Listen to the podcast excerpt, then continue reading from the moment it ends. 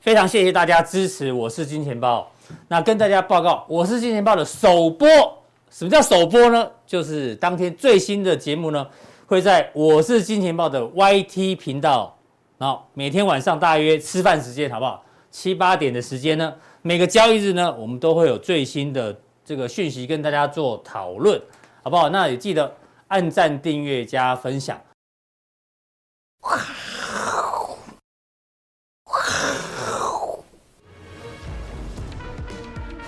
各位投资朋友，大家好，我是施工传奇李永年啊。今天呢，我们在干什么呢？我们要来看我们我是金钱豹啊。那今天呢，我不是施工，我是金钱豹，听着听好了啊。OK，好，那么呢，我们来看今天我要讲什么呢？今天呢，我要讲与病毒共处哦。为什么今天要讲这个题材呢？因为呢，大家还记不记得在礼拜三的时候，哦，礼拜三的时候呢，盘中传来一个谣言，就是说。哇，这个新冠肺炎这个侵略本土啊，然后呢，会有什么五十例以上的这个病例会传染出来，把大家吓得半死，对不对？结果呢，股市呢大跌。那可是呢，那这到最后呢，这个防疫中心当出来辟谣，就说这是谣言哈。那大家心里会比较安定一点。可是问题是，大家还是很害怕。那所以呢，我们就要跟大家讲一下，其实啊，世界各地大部分的国家呢，已经这个已经发现了，就是新冠肺炎病毒这件事情哈，它不可能根除。哦，世卫组织也讲了，COVID-19 不可能根除的，未来必须要学会与病毒共处。哦，那所以呢，我们对我我也是觉得说，我们台湾人的好处是什么？大家呢都很有这个自觉性。哦，一发现有这个新冠肺炎的疫情的时候，大家都非常非常的自律。那可是呢，不好的地方在哪里？会太紧张，哦，这个压力太大，这样子，呃，是不健康的。所以呢，我们今天给大家看一下其他的国家是怎么跟病毒共处的啊、哦。好，第一个我们看呢，丹麦，哦，它跟新冠肺炎共处呢，它是九月十号开始哦，取消防疫规定了，就是大家这个马照跑，舞照跳，哦，那只是呢，万一不小心生病的话，那么还是要去治疗的。那第二个呢，大马哈马这个马来西亚十月开始呢，新冠病毒改列风土病。什么叫风土病呢？就是呢土风舞的时候，哎，不是一种像是感冒啊、流行性感冒啊这种病了、啊、哈，这种就没有那么严重啊。那这个韩国呢，还 更更更厉害，他直接宣布呢，我们不不抵抗了哈，不抵抗政策啊。他的方法是怎么样？除非是重症哈。这个或者是死亡的哦，有死亡的，他才呢这个集中管理，把这个集中医疗，轻症啊、中症啊都没有关系，哈，就就当一般的这个感冒去治疗就好了。那欧洲呢，准备它的方式呢是怎么样？抗击新冠之战转向长期低强度的模式，长期大家都听得懂，什么叫低强度呢？就高强度就是。可能会封城啊，可能第像我们的第三级警戒啊，让他们不要，我们就低强度的，稍微有一些的戒备就可以了啊、这个呢，就是呢，呃，这个这世界各国准备共处的方式。那我们会怎么样呢？呃，其实我也不知道哈、那我们就看看我们这个政府的以后的规定了啊。好，那你看一下哦，这个拜登呢，哈，他一直他从。竞选的时候，他就讲了，他一定要让呢美国人呢都要去打到疫苗，然后呢都让这个新冠肺炎呢能够能够呢这个在控制的范围之内哈。所以呢，他现在还是一样，他以后的政策是怎么样？第一个，他会要求呢联邦政府雇员强制接种疫苗，哦，每个人都要打，哦，只要你是公务员就一定要打，不打的话呢，呃，也不知道他会怎么样哈。OK，好。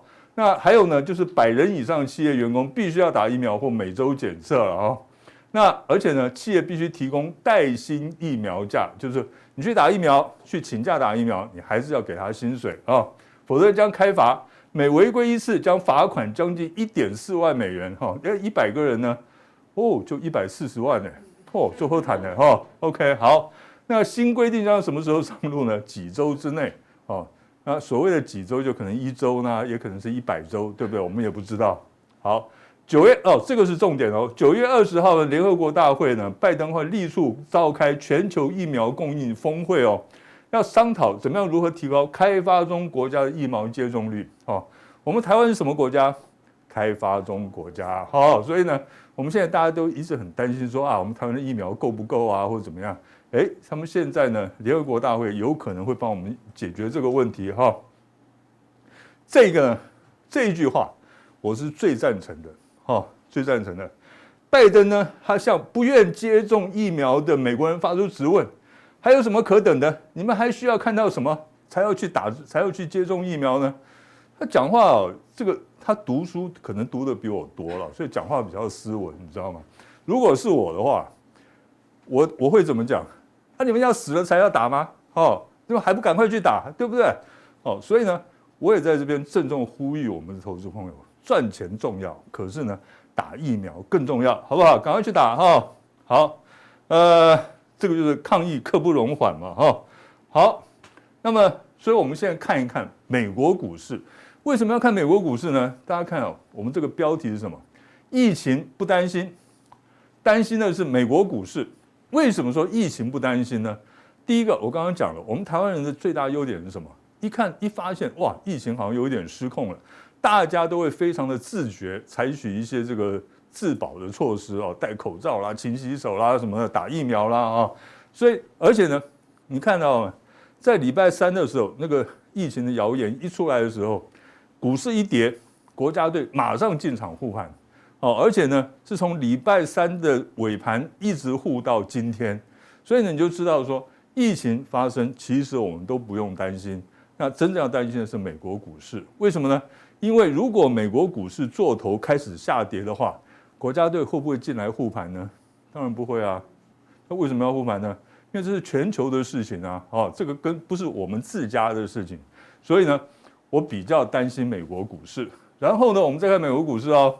这道琼指数，道琼指数呢，在过去四个交易日连跌四天，连跌四天，到昨天呢，勉强守住了季线。然后你可以看哈，在过去在从今年的二月开始，它每次都是。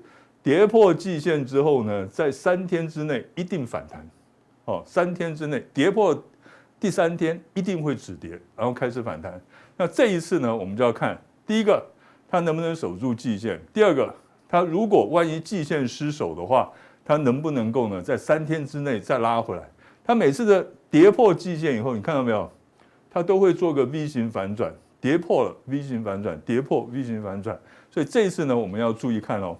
这个节奏如果一旦改变的话，那么呢，它未来的走势就很可能由多翻空了哈，这一点要特别特别的注意。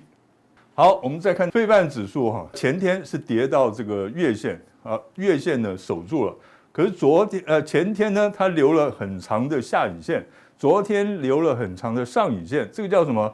上下影线交错反转。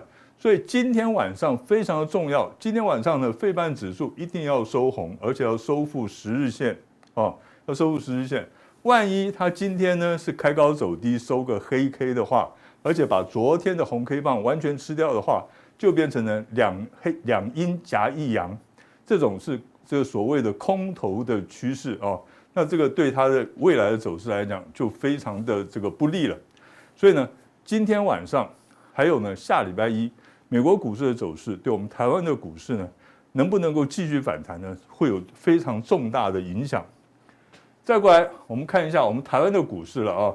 台湾股市呢，现在的问题在哪里？现在问题在第一个，我们昨天的成交量是多少？两千四百多亿，对不对？OK，好。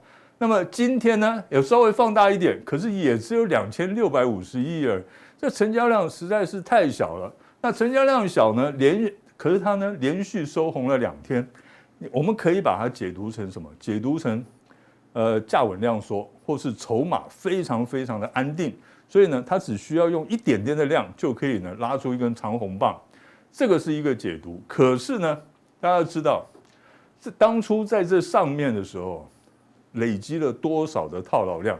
你真的要突破这个上档的压力，这个套牢区的话，必须要有量。那必须要多少量呢？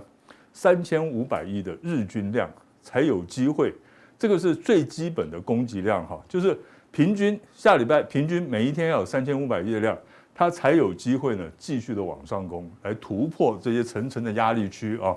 那么我们再来看这个这一这一排呢是投信的买卖超。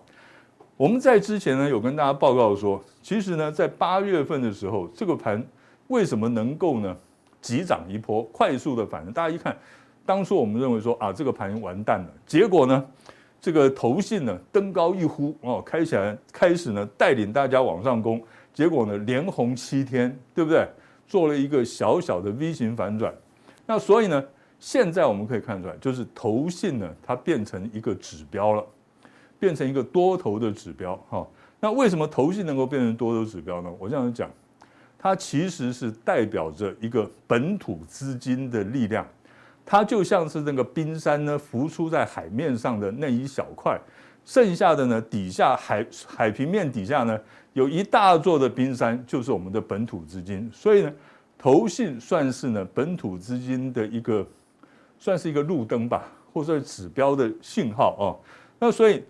投信在买超或是卖超的话，对于多空的这种方向的指引，它具有十足的指引的力道。那我们再看一下，九月份开始到昨天为止，哈，到昨天为止不连今天，哈，今天投信应该还是买超。到昨天为止呢，这个一二三四五六七七个交易日里面，投信卖超了五天，只有两天是买超的，哈，只有两天买超的，意思是什么？意思是看起来投信已经有点翻翻多为空的味道了，这一点投资朋友可能要非常的小心一些哈。那么今天呢，他又收复了季线。OK，好，我们再来一次跟大家讲，重复一次跟大家讲哈。我们当初呢，在这个第一次突破季线的时候，我们讲说接下来要守三天季线，守三天守得住的话，大概就不会有太大问题了。结果呢，一二三，第三天跌破了。好。然后呢，接接下来，它立刻一根长红又收复了季线。我们说再守三天，好，守住了就没问题了。一二，第三天又跌破了。哦，它这个节奏呢非常的固定，对不对？好，今天又收复季线了，我们又同样的老话，守三天，好不好？下礼拜三你再跌破给我看看，你就不要混了，好不好？就是这个意思哈。那么。呃，我个人是认为了哈，呃，最好是就在那边守住了哈。可是呢，因为下个礼拜接下来就是呢这个中秋节连续四天的假期，所以下个礼拜成交量能不能够有效放大，这是一个很大的问题哈。那所以我们要特别特别的注意。好，所以呢，我们讲到这边，我们就来看周线了。周线呢哈，我们用波浪理论看，这里是第一波，这个是八五二三，从这个去年的。呃，三月十九号开始，哈，第一波、第二波、第三波、第四波，现在是第四波的整理波。可是呢，这第四波整理波非常的强势，可是现在呢，它出现了一个分歧的地方。什么叫分歧？如果它能够继续往上走的话，就变成第五波的陌生段开始。陌生段是什么行情？喷出行情，哈，它要开始展开了。可是。话讲回来，它万一是跌下来的话，大家看一下哦。万一这边跌下来，这里呢就形成了一个左肩头部，右肩就形成了一个很大的一个头肩顶。那么，如果这个头肩顶成型的话，我们讲句实在话，这个一万五千一百五十九点不会是支撑，哦，绝对不会是支撑，它应该呢还有往下掉的空间哈。这个掉到什么地方呢？我们以后再讲。免得呢，大家中秋节不好过哈。那呃，还有呢，就是呢，我们要注意一下，以时间转折点来看的话，美国股市的时间转折点是在呢我们中秋节过后，台湾股市的时间转折点也是一样，也是在中秋节过后，中秋节的那一个礼拜哦。那为什么在美国股市呢？是是有原因的。它九月二十一号到二十二号是美国的这个联准会的呃这个呃利率决策会议，所以它当到时候呢，他们应该会宣布一下了，他们这个到底要不要缩减购债规模，然后呢，如果要缩减的话，什么时候会开始，应该会发表了。那到时候这个投行哈，就是像大摩啊这些投行，他们会做一个解读，那也简简单的讲，就是说到时候美国股市会表态，我到底是要开始往上走一波，还是呢要往下走一波？所以呢，在我觉得啦，在下个礼拜我们投资朋友操作上面哈，我会比较建议做一个高出低进的一个区间操作，可能会比较适合一点。然后呢，稍微降低持股比率，等到中秋节过后，全世界的股市都表态了，尤其是美国股市表态之后，我们再来做一个比较大动作的操作哦。好，那么以上呢就是我们的普通定，等一下呢，拭目以待，加强定有好戏哦。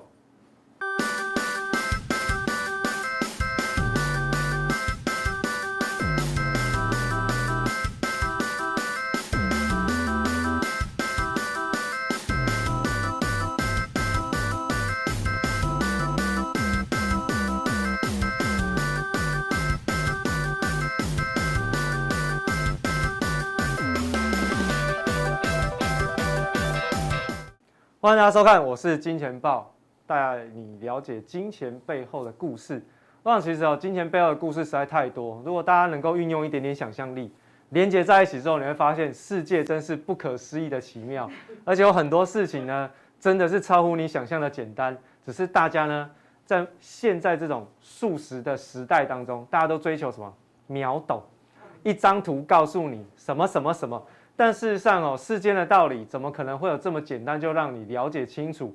那要让你知道清楚的重点在哪里？那做图的那个人跟告诉你讯息的那个人就要负肩负起一个任务，哪里是重点？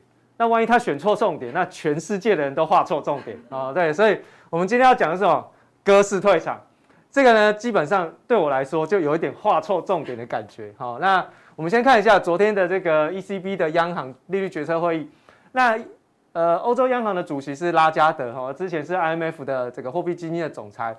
那在 ECB 的这个决策声明当中特别提到哦，这个 PEPP 哦，就是这个新冠疫情的紧急购债计划呢，它将会开始温和减速，然后在总计是一点八五兆的欧元的这个计划会实施到明年三月份为止。告诉各位，我看到第一句话我就直接觉得这个这个鸽式退场。下了这个标的人哦，一定昨天绞尽脑汁在想说，我到底要怎么样传达给市场上知道说，其实拉加德说了一些很了不起的话，他说了什么？但事实上，我先跟大家讲，这个所谓的 PEPP 的计划，它本来就是持续到明年的三月底就要结束。请问现在是九月中了吗？九月中到明年三月底，时间有没有很长？没有很长。所以你说他要到第四季，然后才缓步退场，请问？第四季什么十、十一、十二，然后一二三，就六个月，半年的时间，要怎么退？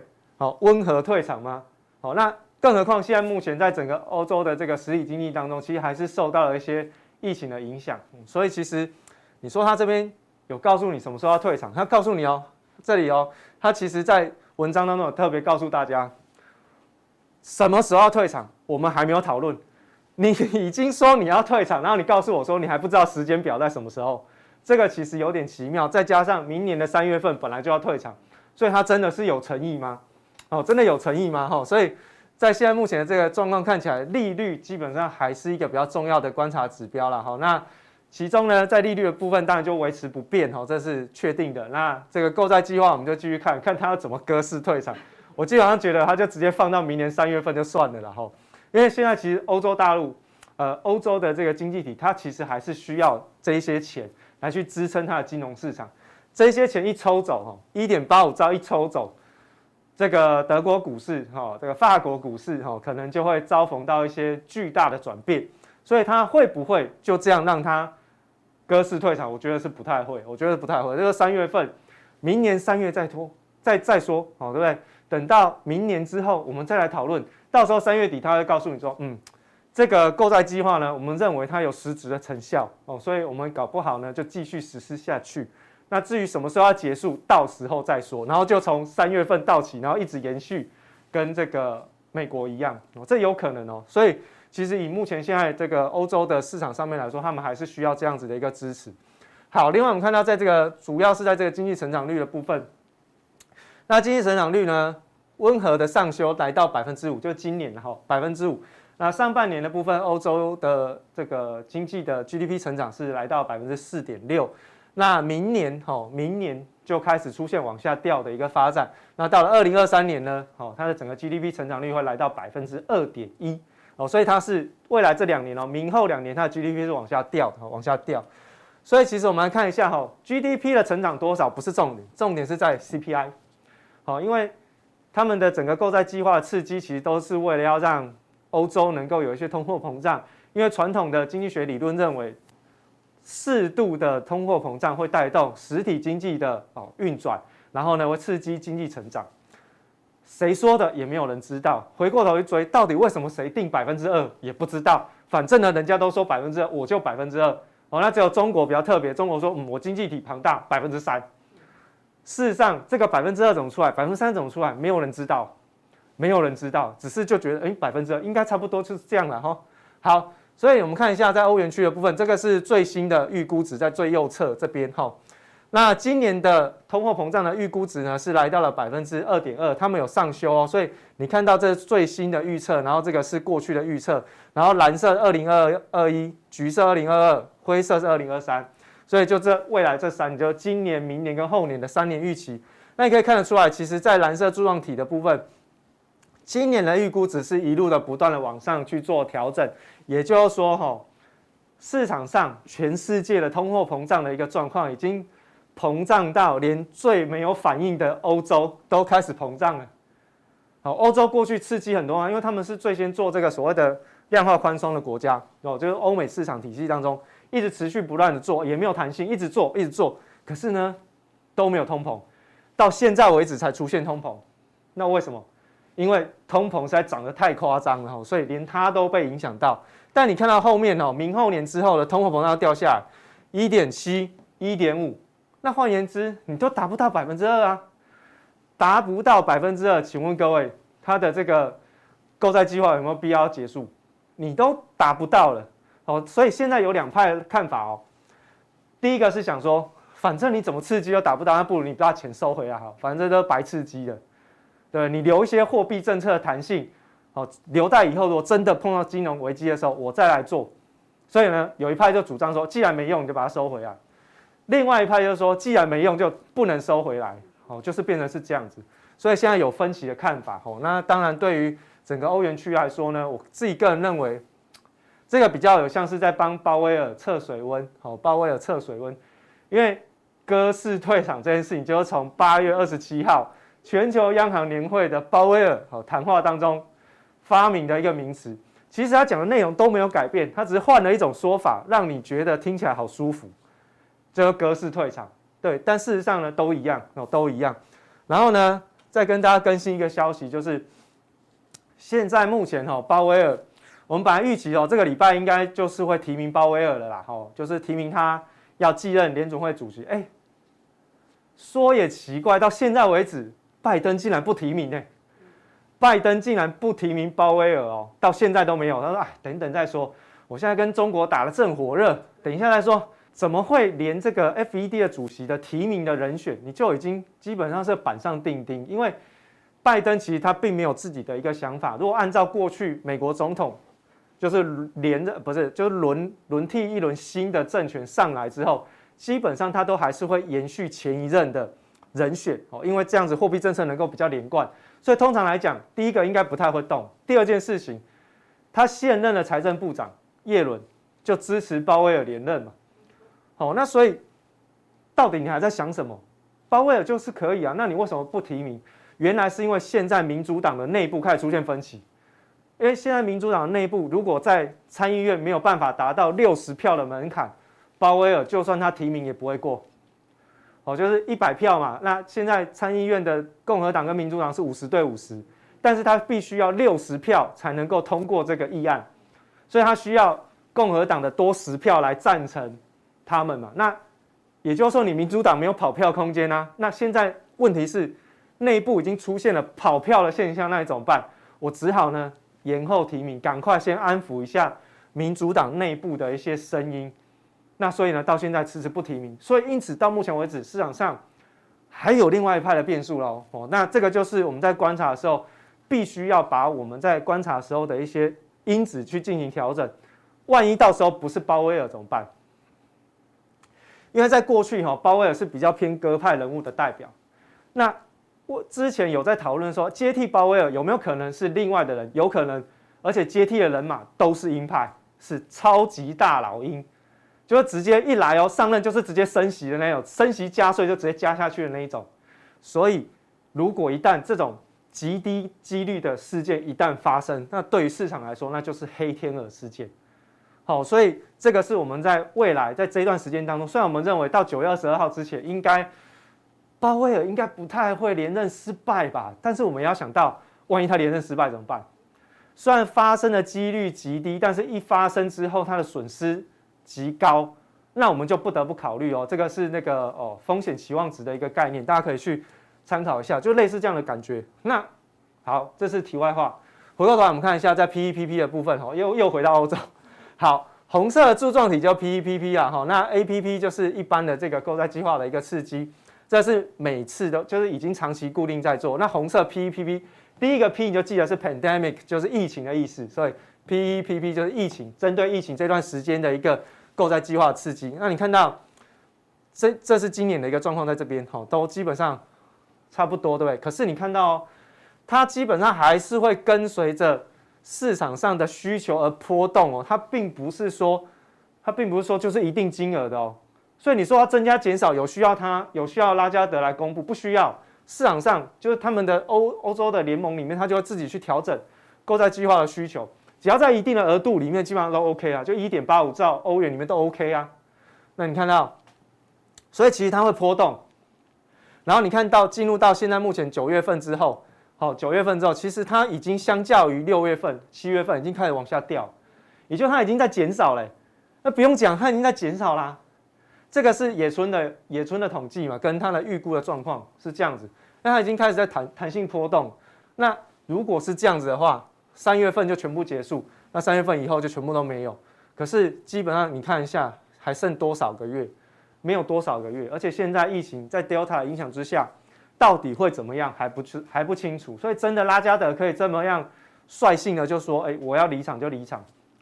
哦，那他只好丢出一个比较中性的言论，叫鸽式嘛。而鲍威尔给他的一个提醒，鸽式退场比较不会影响到金融金融的市场交易，所以你看哦，在这一次他讲完之后，那退场其实还是比较偏紧缩，但是因为加了个鸽，加了个鸽，好，所以就好，所以欧元基本上都没有什么太大的波动，好，都没有什么太大的波动。那当然，我们过去有特别提到，这个欧元对美元的这个汇率，其实也会影响到。哦，美债的一个状况哈，那但是呢，欧元现在是比较偏弱势，好，比较偏弱势。那对于他们来说，债务相对比较减轻，压力比较减轻。像意大利债务就相对比较减轻一些些。然后对于他们的一个出口状况也会稍微比较好转。所以欧元长期偏弱势，对欧洲的体系来说是比较有利的，好，是比较有利。好，那我们就来看一下几个利率的一个状况。德国利率跟意大利，好，这德国是最强的。这个欧洲国家，意大利呢是排名第四的经济体哦。那虽然比较懒惰一点点，但是呢，它的经济体还是在欧洲吼，影响力还是非常非常的大哦，举足轻重。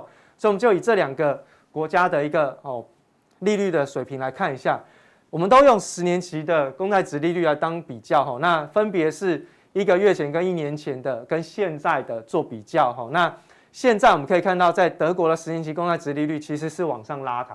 过去是深度为负，好，负的零点五啊，负的零点六、零点七，但现在已经跑上来，跑上来到哪里？负的零点三七哦，好，负的零点三七，也就是说，殖利率是攀升的。好，德国的殖利率是攀升，它开始慢慢回到正常了嘛？开始慢慢回到正常。那利率往上走，其实对于整个经济体的观测来说，长期他们是认为欧洲的经济应该会在他们的刺激之下有回升的空间。那当然了，你看到。刚刚已经调升哦，这个 GDP 是百分之五。那到了明后年之后，虽然会往下掉，但都维持在长期百分之二，哦，百分之二。好，那所以呢，在其实在这个利率的部分，你可以看得出来。另外，在意大利的利率的部分，哎，也开始恢复正常啊。之前的意大利的利率跟德国差不多呢。好，那怎么会差不多？债信就差很多。可是它现在回到正常了哈，它现在已经不是负利率哦。好，意大利它已经不是负利率了，它已经回到正常的一个水位，来到负的零点六六八。好，那在一个月之前是零点五七，所以它的利率也是往上抬升。换言之，对于整个欧洲的经济体来说，长期来看，市场上是比较站在乐观的一个角度去做期待。那当然你会发现到，哎，利率在往上跑，可是为什么欧元的汇率是出现了一些比较偏弱势的发展？哎，这个就是我们之前讲到的。汇率去调调整所谓的这个购买力，还有另外就是利率。